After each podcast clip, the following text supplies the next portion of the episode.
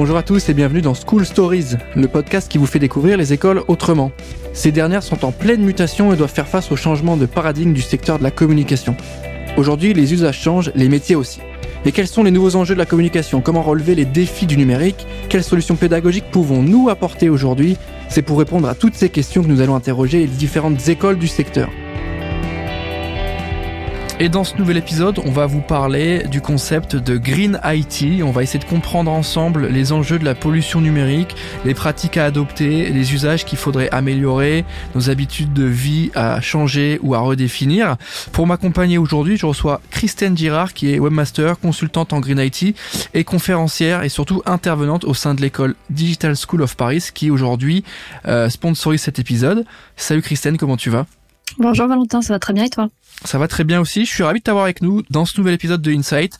Comme j'ai dit, on va parler de Green IT. Tu vas nous donner évidemment le plus d'infos pour comprendre un petit peu le sujet, qui est un gros chantier en cours, j'imagine. Tu vas évidemment nous parler des usages et surtout de l'amélioration de nos habitudes de vie, comment on peut se projeter un petit peu ensemble. On sait que le numérique, euh, nos usages, nos mails, nos pratiques euh, ont un impact sur l'environnement. Donc on parle beaucoup euh, de web éthique, on parle d'éco-conception et aujourd'hui on va parler de Green IT. Est-ce que tu peux, pour commencer, nous euh, donner un petit peu de contexte et nous définir ce concept de Green IT oui, en fait, la Green IT, on peut le définir par euh, la limitation de nos usages numériques et euh, limiter tout simplement la pollution numérique qui est engendrée par nos usages au quotidien. Voilà, c'est un concept qui j'ai envie de dire assez large, mais si on se concentre sur la pollution numérique, tout commence déjà par nos usages en termes professionnels et personnels et pour les étudiants, bien sûr, la façon de construire les services numériques. Sur le sujet de la pollution numérique, est-ce que euh, on peut avoir un peu de choses concrètes là-dessus? Qu'est-ce qui pollue aujourd'hui? Euh, C'est au cœur des débats évidemment. Qu'est-ce qui euh, est impactant au niveau de l'environnement? On parle beaucoup de mails qu'est-ce qui, euh, d'un point de vue très très euh, concret, impacte euh, l'environnement avec nos usages web Alors aujourd'hui, on dit que le numérique représente 3,8% des émissions de gaz à effet de serre au niveau mondial. Concrètement, ce qui pollue le plus, c'est la production de nos terminaux utilisateurs, donc nos appareils, les mobiles, les ordinateurs, les écrans, les montres connectées. Et puis, bien sûr, tout ce qui est lié aux données, c'est-à-dire la construction de ces data centers, des data centers, donc centres de données, qui vont stocker toutes nos données qu'on produit de façon exponentielle et du coup qu'il faut stocker, donc il faut construire des data centers. Sur ces data centers, ensuite, bien sûr, il faut les construire, il faut des, des serveurs, il faut toute une organisation, une infrastructure, et tout ceci, évidemment, euh, pollue énormément. C'est surtout au niveau euh, de, du refroidissement aussi des serveurs, c'est ça qui, qui j'avais lu, euh, était assez impactant. Oui, tout à fait, surtout au, au niveau du refroidissement, mais aussi puisqu'on parle de production, il faut penser aussi que ces data centers, à un moment donné, il faut les construire. Donc, il faut du terrain, il faut des serveurs, il faut des câbles, il faut toute cette infrastructure. Donc, déjà aussi, on commence par là. Et ensuite, une fois que toute cette structure est mise en place, bien sûr, il va falloir refroidir les serveurs qui, du coup, génèrent énormément de chaleur. Sur la prise de conscience, on va rebondir évidemment dessus parce que ça fait partie des thématiques qui impactent un peu plus, en tout cas, les jeunes profils parce qu'ils font un usage euh, notamment de leur smartphone assez régulier. Du coup, il y a un impact, ils ont un, usage beaucoup plus fort que, que d'autres générations. Est-ce que tu sens, Christine, du coup, une prise de conscience sur ces profils-là, sur cette génération-là, plus que les autres? Oui, tout à fait. Et c'est ça que j'adore justement quand, quand je donne cours. C'est qu'en face de moi, j'ai des générations euh, d'étudiants, de, de jeunes qui grandissent avec le numérique. Et en face de moi, déjà, quand on commence le cours, ils ne savent pas du tout que le numérique pollue. Ou du moins, parfois, ils en ont entendu parler mais euh, ils peuvent penser que c'est euh, dû l'électricité, ce qui n'est pas le cas, enfin en partie, mais c'est pas ça le plus gros de la pollution comme on l'a dit juste avant. Euh, donc c'est ça qui est intéressant en fait, c'est qu'en face de moi, j'ai des gens qui utilisent toute la journée leur smartphone, qui utilisent Internet tout le temps, et ils n'ont aucune conscience de ce qu'il y a derrière. Comment on fait ce travail d'accompagnement Qu'est-ce qu'on leur dit pour les sensibiliser? Qu'est-ce qu'on leur met en tête? On leur donne un impact concret On leur donne des chiffres? Qu'est-ce qu'on leur donne? Oui, c'est tout ça. En fait, déjà, ça commence par les chiffres, hein, comme j'ai le dit, hein, entre 3,8% des émissions de gaz à effet de serre au niveau mondial. Après, euh, bien sûr, on parle de la quantité euh, des terminaux utilisateurs qui existent, c'est-à-dire 34 milliards. C'est énorme, soit 8 euh, appareils par personne, comme on dit, selon les zones géographiques. Donc, les étudiants commencent déjà par compter notamment leurs appareils. Ils se rendent compte, ils se disent waouh, en fait, j'ai 10 appareils chez moi, j'en ai 15, etc.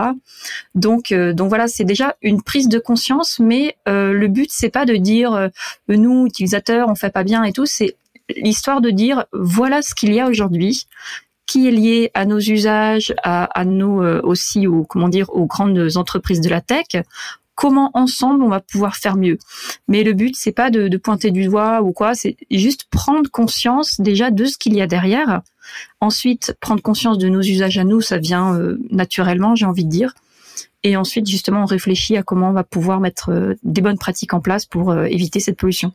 Est-ce que l'Europe, hein, parce que en tant que Français, on est concerné, euh, est, vraiment le mauvais élève au niveau mondial, ou est-ce qu'il y a d'autres acteurs beaucoup plus importants? On lit souvent des bonnes pratiques et des des choses à faire et des, des usages à adopter pour réduire notre impact, qui sont souvent du bon sens, qui sont dans une logique de faire durer nos équipements, utiliser un peu moins d'onglets, fermer les onglets inutiles, euh, éviter le streaming évidemment, euh, c'est des sujets, nettoyer la boîte mail, couper la box. Est-ce que c'est des choses qui sont applicables? Est-ce qu'on a le pouvoir de renverser un peu la tendance, nous à notre niveau, sachant qu'on doit avoir des géants euh, j'imagine, dans le monde en termes de d'émissions? Où est-ce qu'on se place et comment on le fait? Tout à fait. Alors j'ai envie de dire quand même, en France, on est plutôt des bons élèves. Hein.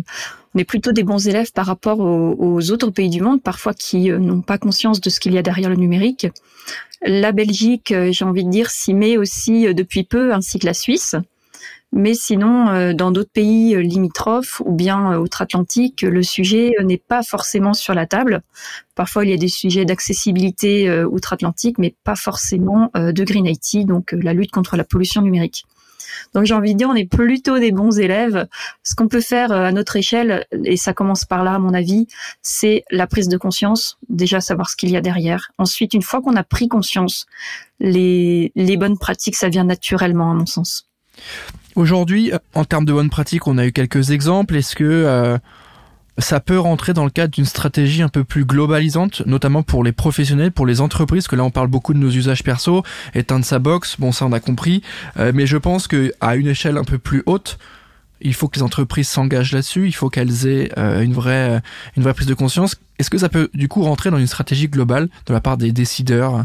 Oui, c'est déjà en fait hein, avec la stratégie RSE, donc responsabilité sociétale des entreprises ou bien RSO, responsabilité sociétale des organisations, euh, qui inclut du coup euh, la prise en compte de, bah, de la pollution numérique et du coup avoir de meilleures pratiques euh, au sein des entreprises. Donc c'est une vraie prise de conscience. D'ailleurs, il y a des nouveaux métiers qui émergent grâce à ça. Mais euh, effectivement, euh, c'est euh, c'est quand même un sujet qui est assez nouveau. J'ai envie de dire, hein, on peut le voir dans les entreprises depuis un à deux ans, donc c'est quand même assez récent au sein des entreprises. il faut savoir aussi que la loi nous aide hein, depuis depuis peu, depuis l'année dernière, notamment la loi Rennes, qui justement met en place des lois et des, des, des propositions pour les entreprises pour qu'elles mettent ces bonnes pratiques numériques responsables au sein de leur de leurs organisations. À savoir que ce n'est pas simple parce que les entreprises, euh, si on fait une en disant les entreprises doivent mettre du numérique responsable au sein de leurs organisations, ils vont nous répondre euh, oui d'accord, mais nous on ne sait pas de quoi il s'agit. Donc déjà tout commence de base par former les personnes, les sensibiliser, c'est la base. Par rapport à ça, euh, les entreprises aujourd'hui qu'on côtoie dans l'univers du marketing et de la com sont plutôt conscientes de ça. Est-ce qu'on sent un certain froid pour d'autres types d'entreprises qui sont peut-être euh, pas aussi connectées au réel ou peut-être un peu plus dans un autre secteur, peut-être plus industriel, etc. Est-ce qu'on arrive aussi à les toucher, ces entreprises-là? Est-ce qu'on arrive aussi à les, à les intégrer dans cette réflexion? Alors c'est un peu délicat parce que c'est vrai qu'il y a des entreprises qui de base on, peut pas dire qu'elles soient euh, vertueuses de par notamment parfois ben, leur secteur d'activité hein, tout simplement. Donc ces entreprises là elles vont écouter ce genre de choses. Oui, le numérique responsable, euh, mais elle va pas forcément les mettre en place, ou bien elles vont faire des propositions, mais qu'on pourrait parfois qualifier de greenwashing, c'est-à-dire euh, des actions qui euh, pourraient faire plaisir comme ça au consommateur, ou bien justement lui faire croire parfois que ce sont des bonnes pratiques, alors qu'en fait, quand on creuse, ce n'est pas le cas du tout notamment parce que dans certains secteurs, c'est compliqué, c'est même euh, parfois aux antipodes. Euh, de, ton côté, toi, en, termes d'expérience, est-ce que euh, tu as senti une évolution entre le moment où tu prenais la parole dessus auprès des entreprises et aujourd'hui Est-ce que c'est plus facilement compréhensible auprès des gens à qui tu parles? Est-ce que tu les sens beaucoup plus alertes? Est-ce que tu les sens engagés là-dessus? Est-ce que ce que tu racontes fait un peu plus sens par rapport à quelques années auparavant? Alors oui, j'ai envie de dire ça fait un peu plus sens parce que notamment euh, on a beaucoup plus d'informations sur le sujet, notamment grâce à des bases de données, des collectifs. Euh, on a beaucoup plus d'informations, donc quand on est informé, forcément on prend conscience. J'ai envie de dire aussi notamment euh, grâce à Internet hein, finalement parce qu'on a beaucoup plus de sources d'informations. Donc grâce à ces informations, oui, les entreprises prennent conscience et commencent à changer parce qu'elles se rendent compte de l'impact qu'elles ont sur l'environnement et du coup décident euh, de changer euh, ou du moins d'avoir euh, des pratiques un peu plus vertueuses. Oui. sur les années qui arrivent, est-ce que tu attends des choses de la part des étudiants que tu formes? Est-ce que tu souhaites les solliciter davantage? Est-ce que tu vas les impliquer davantage? Oui, alors ce qu'il faut prendre conscience, c'est qu'aujourd'hui, dans les entreprises, il y a de nouveaux métiers qui ont émergé notamment les métiers de euh, consultant Green IT, euh, responsable Green IT, manager numérique responsable, etc. Donc ce sont des métiers qui sont demandés, c'est ce que je dis toujours aux étudiants.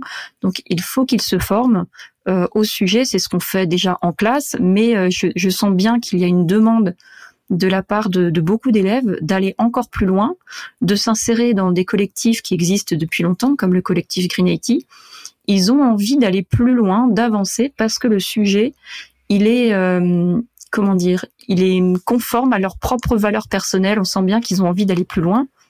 Et ils ont bien compris aussi que les salariés qui se lèvent le matin pour aller travailler, ils ont envie d'avoir du sens dans leur travail. Donc les étudiants, c'est pareil, quand ils se lèvent, qu'ils vont à l'école, ils ont envie d'avoir du sens. Donc c'est ce qu'on fait, c'est ce qu'on fait à l'école. Et effectivement, euh, c'est important pour eux qu'ils puissent avancer sur le sujet, faire de la veille, très important, et pourquoi pas euh, aller euh, jusqu'à une certification pour pouvoir justement certifier leurs connaissances officiellement. Je vais évidemment poser la question pour mettre un petit peu de, de, de, piquant dans tout ça, mais cette jeune génération dont, dont, je fais évidemment partie, qui a un usage du streaming absolument fou, j'imagine. Qui a euh, une pratique des réseaux sociaux pareil de, de 4 à 5 heures par jour, c'est absolument dingue. Est-ce qu'il n'y a pas une dissonance cognitive entre l'usage, les habitudes, ma petite vie avec mon téléphone et mon ordinateur euh, euh, tous les soirs devant ma série, et les convictions que j'ai, les engagements que je prends oui, c'est vrai, bien sûr. Oui, oui, si c'est vrai, il y a une dissonance cognitive effectivement entre on va regarder une série sur Netflix et après, après on va se dire bon, bah, allez, je vais aller trier mes déchets, alors qu'en fait, il y a, y, a quelque, y a quelque chose, euh, il n'y a, pas vraiment de, de lien, j'ai envie de dire. Il faut, si on pense à l'environnement, j'ai envie de dire, c'est dans une globalité. Mm. C'est pareil quand on dit, voilà, je pense à l'environnement, puis finalement, je vais prendre ma voiture.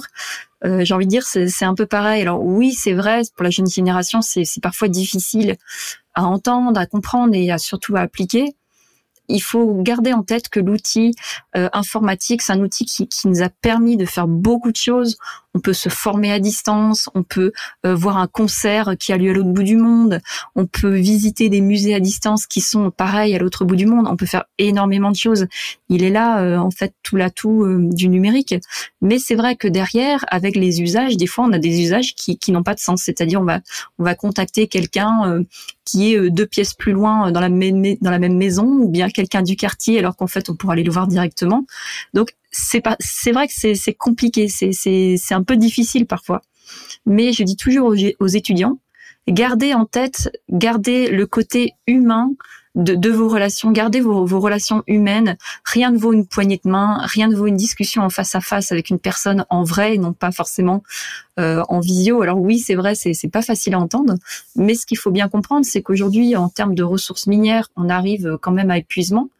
On dit que dans 25 à 50 ans, ça c'est ce qu'on disait avant le Covid, hein, euh, il y aurait plus de ressources minières pour construire nos appareils numériques, nos appareils, nos terminaux utilisateurs, pardon. Euh, donc il faut prendre conscience, si on veut continuer à utiliser, à, continuer nos usages, à utiliser nos appareils, il faut avoir cette conscience. Essayons de mieux consommer. Comme on consomme euh, de la nourriture, les gens essayent de faire mieux pour leur, leur santé. Et bah pareil, consommons entre guillemets le numérique un peu mieux pour notre santé aussi, j'ai envie de dire, avec toutes les notifications, ça peut être parfois fatigant. Donc pour notre santé, pour la planète, consommons mieux comme on fait pour la nourriture. Merci pour, euh, pour toutes ces infos, Kristen. Euh, par rapport aux étudiants que tu as en cours, je rappelle que tu euh, es intervenante au sein de la Digital School of Paris, qui est partenaire et sponsor de cet épisode. Est-ce que tu as des cours particuliers? Est-ce que c'est des mises en pratique? Qu'est-ce qu'on va apprendre avec toi si l'année prochaine on s'inscrit à l'école Est-ce qu'on va avoir des, des, une sorte de compète? On va monter un projet green? Est-ce que c'est des cours théoriques? Est-ce que c'est les deux? Alors je suis un mix des deux parce que la théorie euh, c'est bien joli mais rien ne vaut la pratique. En face de moi, j'ai des étudiants qui sont en école digitale, donc en général, euh, ils tiennent pas longtemps sur la chaise. Ils ont besoin de, de pratiquer, d'explorer, de, de trouver des solutions. Donc, euh, ce qu'on fait, c'est qu'on fait un mélange de théorie et de pratique, évidemment, pour pouvoir voir un petit peu de quoi ils retournent et comment on va faire sur un service numérique pour le rendre un peu plus vertueux que ce qu'ils ont à la base. Donc, c'est un, un mélange des deux. Et euh, donc avec l'école, du coup, on a fait tout un parcours de la première année euh, à la cinquième année pour pouvoir accompagner les élèves et euh, faire une difficulté grandissante d'une année sur l'autre pour qu'à la fin de la cinquième année, ils sortent de l'école, ils ont ces connaissances et ils puissent surtout mettre en œuvre directement au sein des entreprises ce qu'ils ont appris à l'école. Est-ce que tu euh, peux nous donner peut-être une projection sur les métiers euh, de, de, cet univers-là? J'imagine évidemment qu'on va arriver sur des jobs de chargé de com RSE ou euh, responsable RSE entreprise, mais mais on, on, va former des étudiants à quel type de métier? Est-ce qu'il y a des métiers inhérents à cette à ce concept de la green IT ou à l'inverse Est-ce que c'est n'importe quel métier du market et, et, et, de la com et du numérique qui va être impacté et en tout cas qui va devoir mettre euh, en œuvre ces enjeux de Green IT alors j'ai envie de dire, comme, comme je dis toujours aux étudiants, euh, c'est un travail d'équipe parce qu'effectivement, euh, un, projet numérique, on va le construire à plusieurs, que ce soit une graphiste, un développeur, un chef de projet, il faut que les personnes puissent se comprendre, donc savoir ce que les autres personnes font dans leur métier. Donc du coup, les bonnes pratiques vont être à tous les niveaux pour que les, les personnes puissent euh, appliquer ces bonnes pratiques, ben, les graphistes de, de leur côté, les développeurs de leur côté, les chefs de projet de leur côté, les marketeurs de leur côté. Déjà, ils ont une base de connaissances, donc au niveau des impacts, de sensibilisation globale sur le sujet. Et ensuite, on voit pour chaque corps de métier euh, qu'est-ce qu'on peut mettre en place justement euh, pour chacun. Donc, j'ai envie de dire, c'est global. Comme ça, tout le monde peut apporter sa pierre à l'édifice arrêtons-nous, si tu le veux bien, sur le concept d'éco-conception qui est euh, l'illustration la plus euh, pratique et la plus palpable de euh, ce qu'est le Green IT. L'éco-conception, est-ce que tu peux nous définir ce que c'est et justement nous expliquer pourquoi ça sert la cause? Alors l'éco-conception, déjà, c'est comment dire construire un service numérique en mettant au cœur de sa conception le premier utilisateur, c'est-à-dire l'internaute. Et dans cette conception, on va prendre en compte tout, le cycle de vie. C'est-à-dire qu'on ne dit pas d'ailleurs euh, j'éco-conçois un site web. On ne le dit pas ça. Ce qu'on dit, c'est qu'on éco-conçoit un acte métier. C'est-à-dire on va se dire l'utilisateur a un besoin. Comment je vais faire? Alors quand je dis l'utilisateur, c'est bien l'internaute. Hein.